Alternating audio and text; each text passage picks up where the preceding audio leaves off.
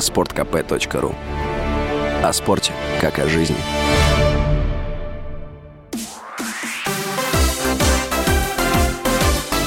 Новости спорта.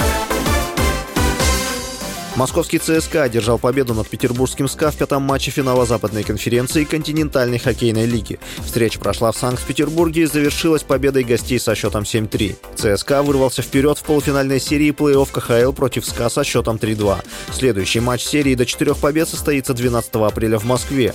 В финале Восточной конференции КХЛ казанский Акбар содержал победу над Омским авангардом. Действующим обладателем Кубка Гагарина является ЦСКА.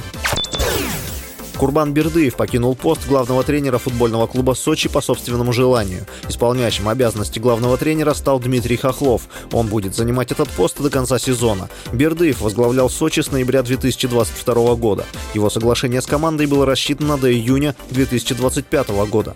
Под руководством специалиста клуб одержал две победы и потерпел три поражения в российской премьер-лиге. После 22 сыгранных в чемпионате России матчей Сочи имеет в активе 31 очко. Команда располагается на девятой строчке строчки в турнирной таблице. Российский гроссмейстер Ян Непомнящий обыграл китайца Дина Лиженя во второй партии матча за титул чемпиона мира по шахматам. 32-летний Непомнящий, для которого это вторая попытка завоевать мировую шахматную корону, играл черными фигурами. Китайский спортсмен сдался после 29-го хода. Счет 1,5-0-5 в пользу россиянина, который одержал первую победу в противостоянии. Третья партия пройдет 12 апреля. Все встречи принимает Астана. Победителем соревнований станет шахматист, который первым наберет 7,5 очка. С вами был Василий Воронин. Больше спортивных новостей читайте на сайте sportkp.ru Новости спорта.